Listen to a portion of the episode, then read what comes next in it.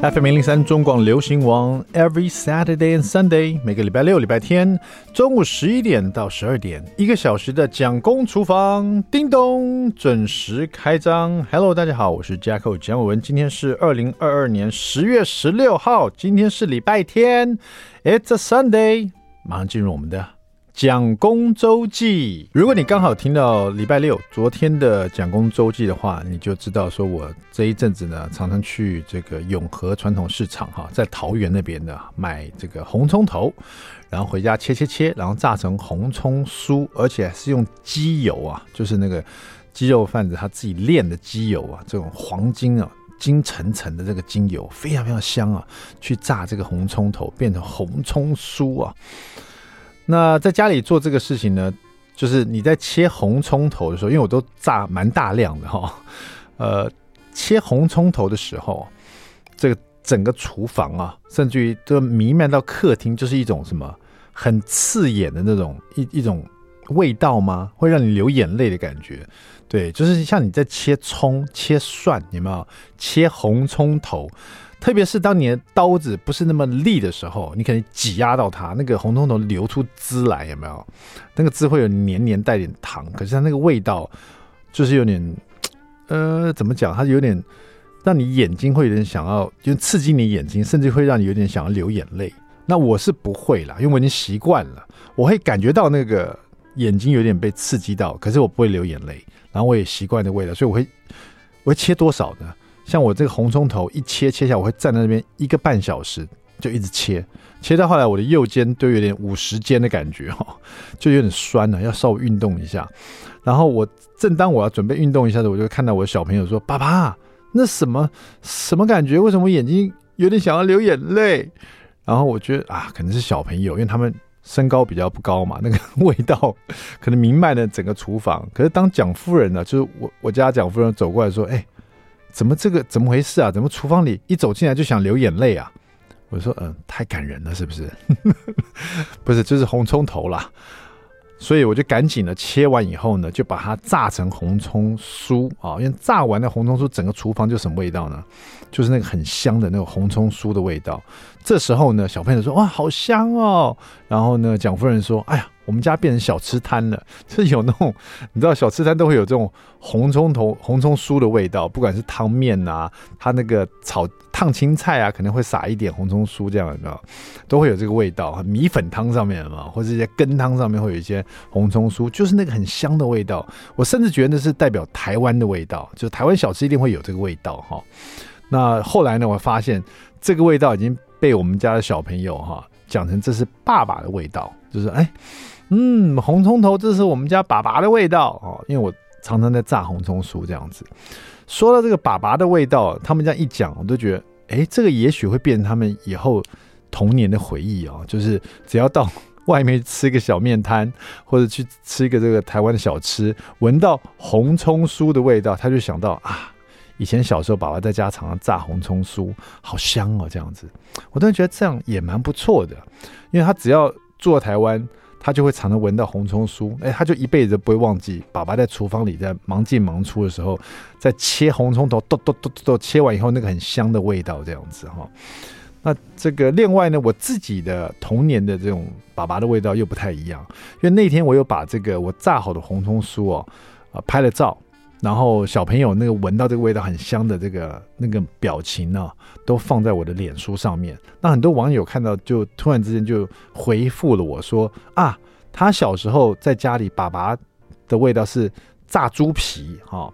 有的人说啊，他小时候闻到的味道是比如说炸酱面哈，炒炸酱面。那有的人是说啊，在熬这个牛肉汤啊。每个人呢都可能会有一个家里。当然，很多大部分是妈妈在家里做菜的味道，但是偶尔也会有一些对于爸爸在厨房里忙进忙出以后，在厨房里传出的这种很香的一些味道哈。那至于我呢，因为我爸其实很少烧菜，但是我爸爸也有一个很强烈的一个爸爸的味道哈，不是他的体味哦，哎，其实也是，因为我爸其实以前他在航空业嘛。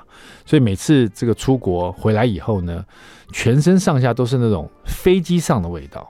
因为你知道，我爸出国可能去一次欧洲，呃十天半个月的哈，回来突然在厨房里出现，我就冲过去抱住他，一抱住他，他身上就会有那个飞机上冷冷的那个味道，那西装上都一个一个好像冷气的那种感觉，抱住他呢，因为台湾比较热嘛哈，所以我爸的西装上都会有那种冷冷的感觉，觉得好舒服啊，有点像现在那种冷感的衣服，有没有？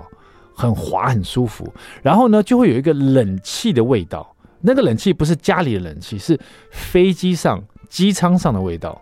我后来才知道，因为后来我常跟我爸妈出国去玩呐、啊，我们后来也移民到美国去啊。这中间很多次会坐飞机，我才发现啊，原来我爸爸的味道就是飞机上机舱上的味道哦。所以我现在只要搭飞机啊，现在疫情之下几乎没有在打飞机。但是只要进了机场，一走进机场，要去那个登机口，上了飞机，那整个走廊到了飞机上面坐下来，我就会想到童年的时候抱住我爸爸那一刹那之间，然后这就是我爸爸的味道。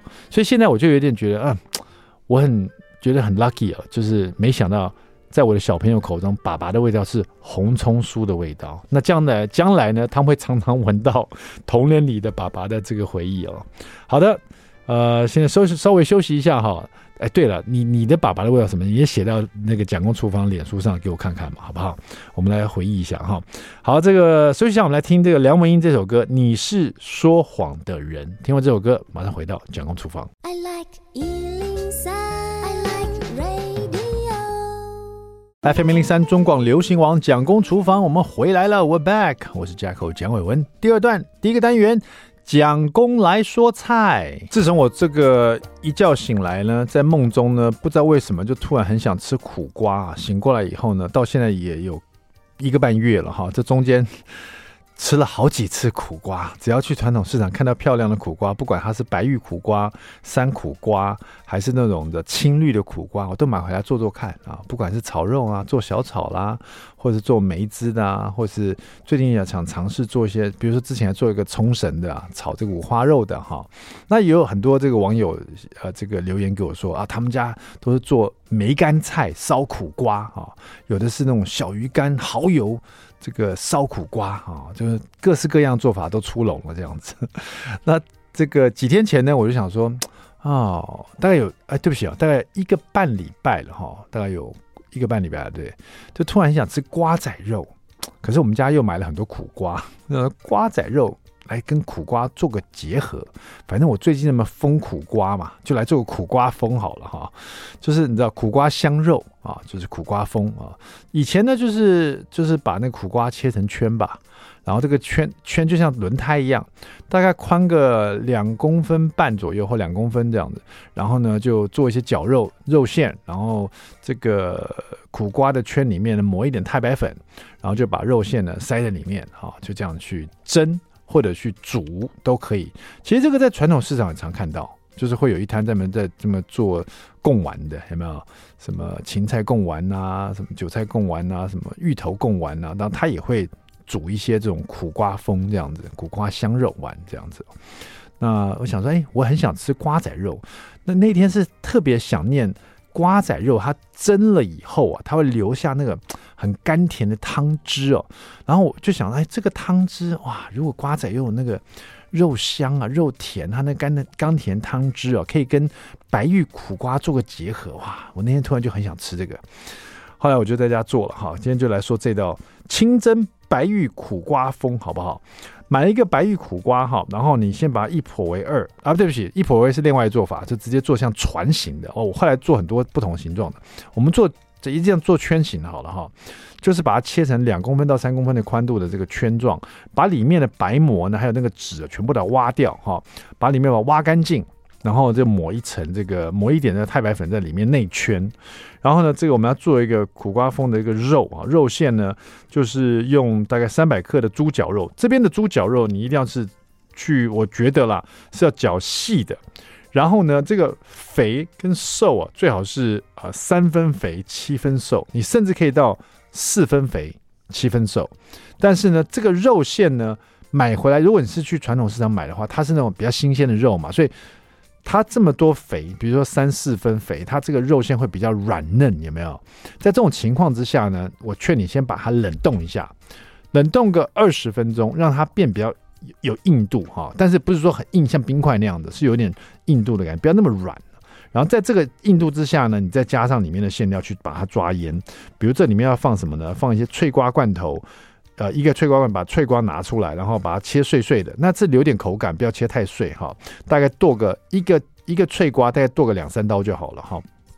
一整罐脆瓜把它剁完，然后呢，蒜头两瓣压一下，把它切碎哈，不用切太细。然后姜一小块，然后这次把它切姜末。然后呢，青葱一支，把它切葱花；香菇你可以用干香菇，或是新鲜香菇，或杏鲍菇都可以哈。切丁哈，这里的香菇是让这个呃肉馅里面多一个口感哈。那如果说你是用干香菇把它泡软了，那个香菇水又可以拿来用，而且那个干香菇呢泡软以后，它在这个肉馅里面吃的时候，它会吸很多汤汁，所以干香菇我觉得是上选。啊。如果没有的话，就鲜香菇也是 OK 的哈。那我喜欢吃香菜，所以会切点香菜，最后把它撒上去。然后这肉馅里面也要放个鸡蛋哈。所以肉馅呢稍微冷一下，让它有点呃不要太软嫩，然后把这些食材都放进去，然后加上酱油一点五大匙，蚝油一大匙，然后。白胡椒粉一小匙，加一点盐，大概二分之一小匙，加一小匙的糖，然后先把它抓腌，抓抓抓，把这些都拌拌的差不多均匀了以后呢，不用去摔打它哈，它不是做肉丸子哈，直接抓一下腌一下，然后把东西拌匀一下，然后最后再淋一匙这个香油，再把它拌一下哈。那接下来，因为刚刚的苦瓜圈大概是宽两公分半到三公分的苦瓜圈哈，那里面抹抹了一点太白粉，就把这个肉馅呢。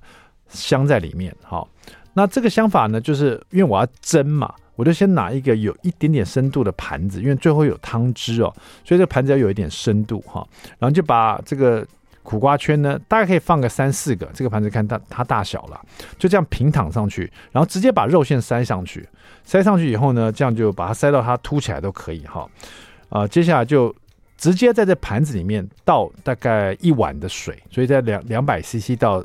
两百五十 CC 都可以哈，直接倒在这个盘子里面，然后呢，在这在这里面呢，再淋个一两勺这个脆瓜的酱汁哈，给它一点味道，滴一点香油哈，然后这个盘子呢，带了苦瓜圈跟肉馅还有汤汁的呢，直接就放去蒸去蒸啊，大火蒸，不用包膜，直接这样蒸，蒸个十五分钟，或者是更久，可能是二十分钟也可以，或者你蒸十五分钟大火。焖个在五分钟啊，那最主要是看这个呃苦瓜你喜欢的软烂软烂度啦，十五分钟是刚刚好，就是说它不会那么容易就用汤匙把它切断了啊，嚼起来呢也会比较有口感哈。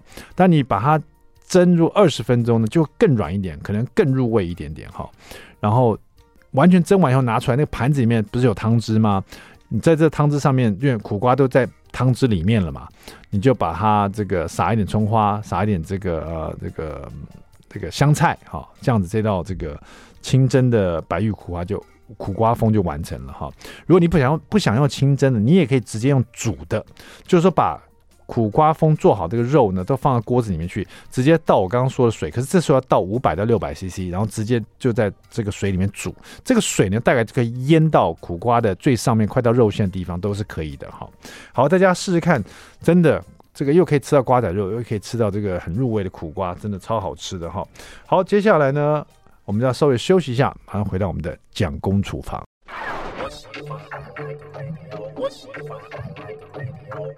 FM 零零三中广流行网蒋公厨房，我们回来了哈。今天我们厨房里呢，请到的是我们的好朋友，就是我们的老中医啊，美城中医的刘院长。老中医你好，主持人好，各位蒋公厨房的听众朋友们午安。是的，这个我们这个单元我觉得是蛮受欢迎的，因为很多人对中医哦，讲到这个中医就大家会聊到体质啊，可是讲到体质，很多人就会只是直接分成两大类。啊，我是比较热的，我是比较冷的，冷底热底，冷底热底这样子，好像就是这两大类啊。但是呢，老中医之前我们第一次访问他的时候，他就已经把呃这个人以中医的角度来看，分成十二种不同的体质，对，十二类。对，我想在这边还请这个老君稍微跟我们聊一下。大家所说两大体质是比较热，比较寒，然后又又属于十二种体质，可是这里面其实都跟人体的一个小宇宙是有关系的。是是是，呃，我们可以这样讲哈，如果我们把人分成两大类，好人跟坏人，是不是有一点太、嗯、太，太一刀切的感觉？对对对，对，对，对，其实有些人他可能有点好，又有点坏嘛，对吧？哈、嗯，对。所以呢，其实我们如果把体质分得越细，我们就对体质能够越了解。嗯，好，那呃，把它分成十二类呢，主要是因为按照我们中医的这个基础理论呢，哈，分成十二类是最完备的。嗯，好，那其中呢有三类呢是偏热性的，哦，就是我们刚刚讲的热底的体质。嗯，然后有两类呢是属于寒性的。嗯，好，就是冷底的体质。那另外几类呢？其实它不寒不热，嗯哦，比如说你说我体质体质比较虚，好哦，我这个虚我也没有特别冷热啊，对，好，或者是我体质湿气重，痰湿体质，嗯，哎，它也不见得特别。怕冷怕热，嗯，哎，所以呃，简单讲，分的越细，我们对体质就越了解。我稍微解释一下，当你说湿气重的话，很多人听的时候就觉得啊，是不是那种人手汗比较多或者脚汗比较多呢？那这属于湿气重吗？还是所谓湿气重是从哪方向看出来？呃，其实哈、哦，湿气重最简单的哈、哦，我们我们常讲说，呃，刚熬几点管，哦，公婆不给打。其实湿气重最简单。这个人只要有一分的肥胖，嗯，他就有一分的痰湿，哦，哎，他就有一分的湿气，哎，你就这样想嘛，哈，痰湿体质就是湿气重的体质，嗯，也就是我们一般人称的喝水就会胖的体质，嗯，哦，所以他一旦你感觉这个人有点胖，其实他就是有过多的痰湿在体内没有排掉，嗯，这边所谓的痰湿是我们所不好的废水，是不是？对，就是当我们新陈代谢不好的时候，嗯、我们身体每天要倒掉的垃圾跟废水，嗯、它排除的效率不好，那堆积在体内，嗯、我们就叫做痰湿。在这边，我想呃跟大家聊一下，就是老中医在他书里面提到一段呢，我觉得非常有画面，而且让我立刻能了解他把这些不同体质如何做分类的。比如说，其中一个体质是。湿热体质啊，大家可能想说湿热体质，我怎么去理解它？老中医这边就写说，请你发挥一下想象力，然后说有一场在一场夏天的豪雨造成的一个水灾，淹没了整个城市哈。你到处都可以见，在这水灾之下呢，看到一些小动物的尸体在水上漂流，空气里都弥漫了一股那种带着腐臭的味道。就在这积水还没有完全退去的时候，雨过天晴了，然后呢，大太阳艳阳高照，这时候最担心发生什么事？就是可怕的瘟疫哦。对，那这种湿度跟那种热的温度，温度过高啊，就会让这个细菌很容易繁衍。对，没错。这种就是所谓的，你去想那个画面。对，水灾过后，对，水都还没有退，脏水到处都是。对，然后太阳出来，太阳出来去照这些尸体。对，这个是最可怕的。这就是湿热体质的一种写照，最可怕的。哦，所以说。其实，在每一种体质，老中医都有一个形容啊，让大家更能去体会这个体质。是是是，我觉得这是我们当时第一次访问老中医以后，我就一直希望能邀请老中医到我们节目来跟大家分享中医的一些观点啊。甚至甚至我自己还去他的这个 中医诊所哈啊，请老中医帮我看一下我的体质。那我从之前给他在。呃，几年前到现在，我发现我体质也有稍微做改变了。有的，有的。对，按照老中医一些指示啊，去该的调整啊，或者吃不同的这个食物啊，或者避免吃什么食物，对，也可以让我的身体越来越好。那老中医刚刚看到我，发现我现在是比较气虚的感觉，稍微有点累的感觉哈。是没错，最近小孩子也有点太吵了哈。好，今天请到老中医来，是因为上一次我们访问老中医的时候啊，是我们请这个一些这个听众啊，看有什么问题啊，想要问我们老中医啊，哎，果然就有人问问题，我先念给大家听，有什么样的问题哈？好，其中一位听众就说，想请问老中医说，小朋友三岁哦，口腔溃烂要怎么护理？也有人问说，请问一下中中风或者心肌梗塞年轻化的趋势哦，最近越来越多人有心肌梗塞或中风，这个饮食要怎么防防预防哈？这问对了，老中医以前就是中风，是是是。还有就是现代人越来越多的胃食道逆流哈，该如何用饮食来？避免发生哈，然后秋冬季到了，可不可建议一些养生的汤品哈？也有人问说，癌症放疗化疗后在食物上要注意什么样的事项，应该怎么做调理？也有人很仔细的问到说，哈，他现在六十六岁了，哈，半年可能有两次这个尿道发炎，有什么样的食物可以改善，或平常应该如何做调理？哈，其实这些听众的问题，老中医都已经巨细靡遗在我们的粉丝团，哈，是都一一做文字的回复哦。是，不过想说，既然老中医来到我们现场，我想利用一下时间，在这几个问题里面挑几道，哈，好的。请老中医再让跟大家分享应该怎么去做。比如说，我觉得中风和心肌梗塞，对这个应该就是你的主场了。对，我二十二岁的时候，就是因为不懂得养生，嘿，所以很年轻就中风。而且我发现我们听众都非常专业，他知道其实老中医他们都问，最后都问说：“请问饮食要怎么预防？”大家都没有问说：“请问要吃什么药？”对。那大家都知道，老中医讲的是用饮食来改变你的身体，对不对？其实每一个食物哈都是一味药，嗯，真的哈。比如说，我们几乎每每一个你吃的东西哈，它在我们老祖先的定义里面，它都可以调整体质，甚至治疗我们的疾病。嗯，我们曾经访问过一位作者，他就是呃用。专门熬粥，是是，是，他用熬粥来治治很多病，这样子。是是，是，他也是依照你曾经一直提到的一本书，是吗？是是，《黄帝内经》对，然后这这里面去去讲的，我当时也觉得很神奇，是是，一碗粥就可以做很多事情。是是是。那讲到这个中风、心肌梗塞年轻化这个趋势，老师你怎么看？那饮食要怎么去预防它？呃，我们应该这样说哈，其实呃，我们我们以脑中风来说好了哈，中风呢一般分两种哈，一个是。呃，栓塞性的哈，就是说你有一些血栓啊，哈，然后堵在你的脑血管，哈，那么造成缺氧，那么这样子就是中风。嗯，那另外一种呢是出血性，比如说血压太高，嗯，然后把脑血管冲破了，嗯，那你冲破之后，你那个出血部分也会影响到你正常脑细胞的这个循环啊，因为出血部分会有血块。对对对对对。哦但是因为呢，我们一般来讲就是说，有高血压的人他会长期用这个药物来控制嘛，哈。对。所以整体来讲呢，出血性的脑中风大概只占了两成左右。嗯。但是青少年的中风呢，这个比例就不同了。嗯。因为青少年他可能呃，就是。并不知道他自己血压高，嗯，好，所以他的就青少年这个阶层的脑中风呢，出血性的竟然占了五六成，嗯，哦，这个比例是很高的，嗯，好，那么呃，我们要怎么来防治它呢？简单讲就是说，对于这种脑中风的体质，哈，其实只有两种，好，一个就是痰湿，嗯，一个就是血瘀，好，那这两种体质呢，都会造成呢我们这个呃。血管的阻塞哈，我们要怎么去理解它哈？你看我们车子对不对？我们我们我们车子是不是没有好好的做保养？嗯，会有积碳，嗯，那个积碳其实就相当于是血瘀，嗯，好。那还有另外一种阻塞是你的那个机油哈，没有常常的去更换，或者是你用了劣质的油品，会产生油泥，哦，就是我们引擎打开来那个那个机油看起来像泥巴一样哈。这个也会造成阻塞。那油泥是什么？油泥就是痰湿。嗯，哦，其实如果我们要预防这个心血管的疾病，不管是脑中风或是心肌梗塞，哈，其实就是注重两个体质，一个就是痰湿，一个就是血瘀。那这两个体质，而且要预防这个呃这个心肌梗塞或者脑中风后，应该要在饮食上做什么样调整呢？我们稍微休息一下，待会马上回到蒋公厨房。I like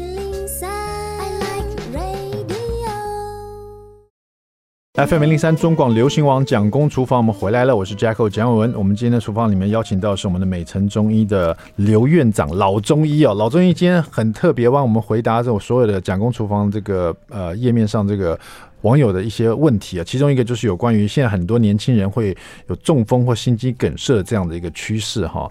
那老中医讲说，其实心肌梗塞跟中风最主要是两种体质的人哈，总共有十二种体质，对，其中两种是血瘀。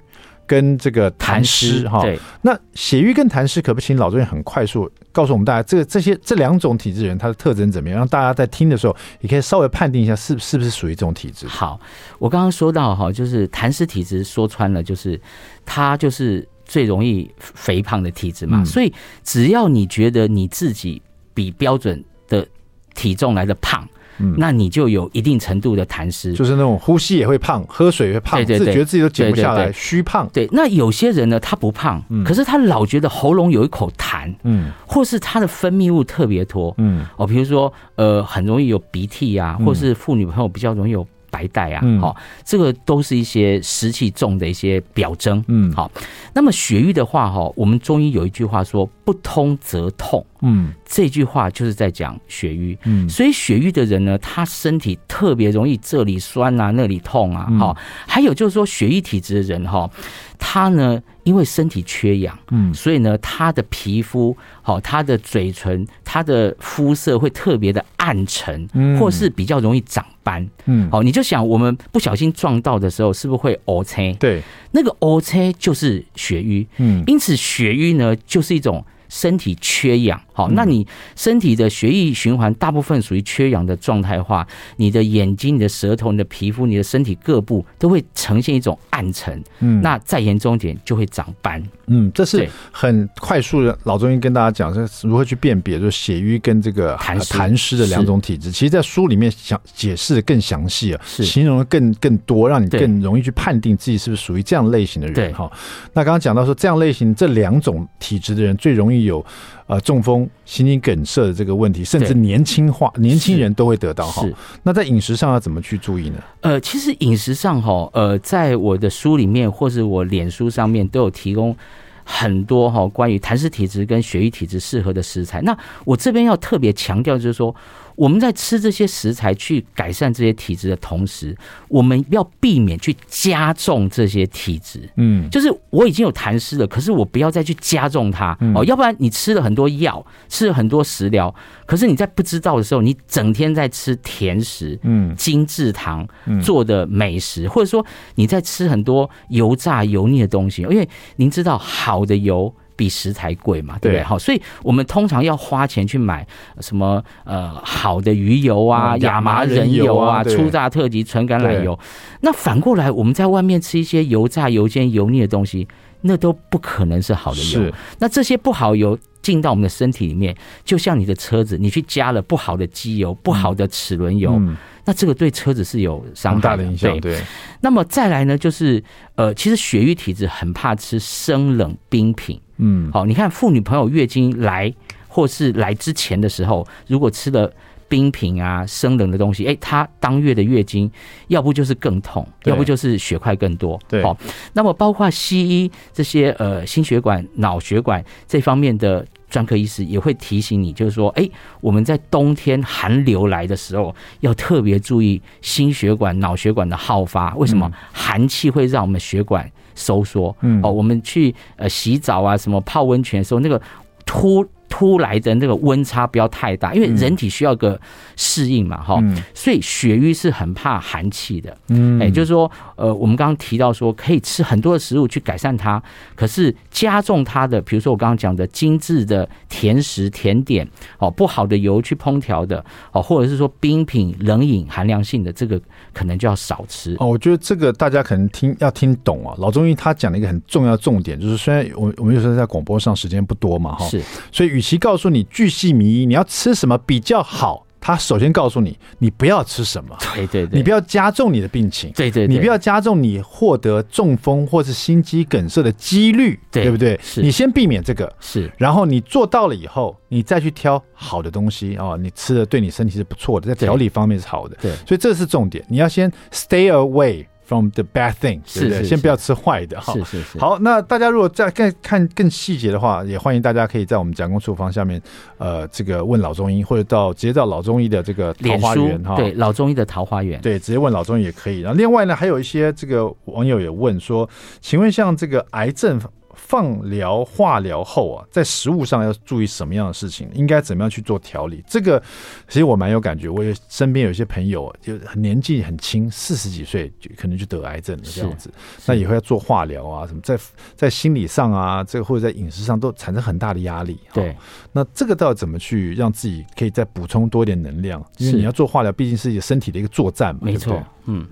好，那呃，我们可以把这些放疗、化疗的这些副作用哈，归纳成三种体质的状态哈，比如说，呃，放疗之后，你皮肤很容易有灼热感啊，哈，那种发热感觉，或是你整个口腔都溃疡掉，这个很明显的是属于一种阴虚虚火。嗯好，那你如果说呃做完之后，你觉得人特别的疲累，胃口不好，想吐，嗯，好，然后呢白血球往下掉，这很明显的是气虚，嗯，好，那你如果说发生了贫血的现象，哦，一起身就头晕，或是掉发的很严重，这个很明显的就是血虚，嗯，好，那我们就可以按照你这个呃副作用不同的类型去摄取能够改善阴虚、气虚、血虚。这三种体质的食物，可是我想更强调的是说，哈，其实你会发现呢，诶，有些人做完放疗、化疗没有什么副作用，可是有些人副作用很厉害，为什么？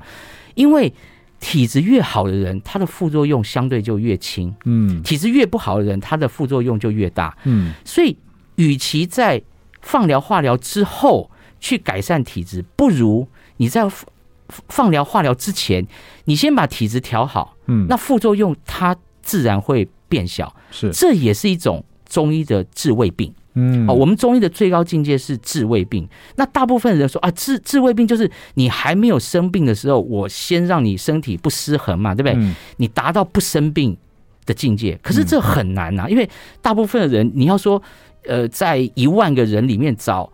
一两个体质完全 balance 的人不容易，连我自己都没办法。哦，可是我们当我们知道说啊，我们这个体质一旦形成了，哦，我已经失衡了，我尽量用饮食或是生活习惯把失衡的体质调回来。嗯，哦，那你的体质状况越好，你的任何的副作用或是生病啊，哈，或是像现在感染新冠的几率就会往下降。嗯，刚刚老师也提到说这个呃。体质比较 balance 平衡的人哦，其实在这十二种体质里面也有这么幸运的人哈。对，其中有一个就是平衡。对对对，一万个人可能找不到一个。呃，现在我觉得应该非常困难，对对对，非常困难哈。但是大家也可以听得出来，老中医就是苦口婆心的跟大家的提醒，就是说，其实，在食物方面摄取它的营养，以及呢，叫 stay away，就是对你的体质或者对你现在状况会加剧的一些食物，对不对？对，那个才是最重要的重点啊，重中之重哈。那这个，如果大家对这个呃，想想要在节目中问老中医一些问题，也别忘了到我们蒋公厨房脸书，我可以写下你的问题来。待会广告过后回来，还剩下一点点时间，可可能老中医可以再做这个问题的补充，或者我们在今天这个网友这些问题里面再举出一个，看可不可以简单为大家回复哈。待会马上回到蒋公厨房，别走开。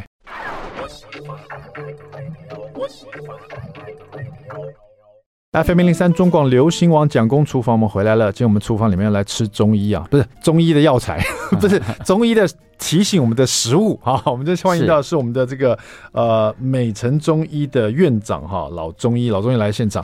老中医跟我们回答一些问题啊。这边还有一位，他说他是六十六岁了哈，是在半年里面他有两次尿道发炎。对对对。这样子的话，它在食物上会有什么样的改善？还是有哪一种体质人特别容易有尿道发炎吗？好，这个尿道发炎哈，它很明显的是一种局部的湿跟热。嗯，那我们一般呢用一些呃西药，比如说呃消炎药啊、抗生素啊这些去改去去杀这个菌嘛，哈，它就会好了哈。可是问题来了，这个菌杀完之后呢，体质其实没有变。是好，那我再回答这位老先生的。呃，问题的时候，我是建议喝一个叫做白茅根茶。哈、嗯，白茅根它有一个很特别的特性，就是它可以清热，它可以祛湿，可可是它又可以补气，它又可以活血。啊为什么？因为这个老先生他六十六岁了，你一直用这个西药的这些哦，这个呃消炎药啊，哈，这个抗生素会有效，可是它有可能反复的发作。嗯，哦，所以我们在。改善湿热的同时，我们给他补一点气，给他活血化瘀哈。那我会建议他也要配合改善湿热体质的那些饮食哦，比如说我们刚刚讲的高温烹调容易发炎的食物，还有精致的糖哦，不好的油好。然后他尽量要早睡觉哦，因为你晚睡觉，你的火气还是会大嘛。好，所以基本上这样子去做的话，应该就可以把这个。这个泌尿系统的发炎，把它断根。哦，那如果还不行的话，那可能就找一位有缘的中医师开中药帮他调理一下。这基本上不难，嗯，嘿，不难。是，刚刚老中医讲了一个非常迷人的一句话，就是说要把这个病断根哈。断根是，我想这是很多比如说有慢性病的人来讲，这是梦寐以求的事情。我自己本身就因为有这个慢性的皮肤发炎的问题，对，所以那时候就问老中医，老中医来看我的舌头啊，然后看观察我的这个很多其他，还有问一下我的生活的习惯啊，对，发现其实我属于哪一种体质的人啊，应该怎么做？对，但是有时候说实在，老中医给的建议、食物的建议，跟其实很多西医给的建议。有时候真的很难执行呢、啊。其中一个中医最喜欢叫大家就是十一点就要睡觉啊，对对，对不对？因为那时候很重要是调理的时间啊，对，因为十一点过后好就已经是夜子时嘛，你夜子时还不睡觉就叫熬夜，是对。那我刚刚在在特别在强调所谓的断根，那个根是什么？那根就是身体的特定的失衡，也就是那个体质。嗯，所以所谓的断根就是要想办法把那个最失衡的那个体质把它。平衡回来，嗯、哦，那其实大部分人出生都没有没有这个病嘛，都是平衡的嘛，所以大部分人都是因为饮食啊、作息把它把它变得失衡了，所以只要用。饮食跟作息把它调回来就 OK 了。了解，大家常常听到十二星座，可是你知不知道，其实人可以分成十二种不同体质啊？用不同体质去用不同食物，让自己可以更加健康，甚至于刚刚老中医讲到，可以让你的病可以断根了哈。是，今天你还有任何的问题，别忘到我们蒋公厨房脸书来问我们的老中医，或者你也可以直接上老中医的这个脸书，非常欢迎。对，老中医脸书叫做。老中医的桃花源。好，今天我们谢谢我们的美城中医的这个院长老中医来我们现场，谢谢，我们下次再邀请。谢谢蒋工，谢谢各位听众，蒋工说，我们下次见，拜拜。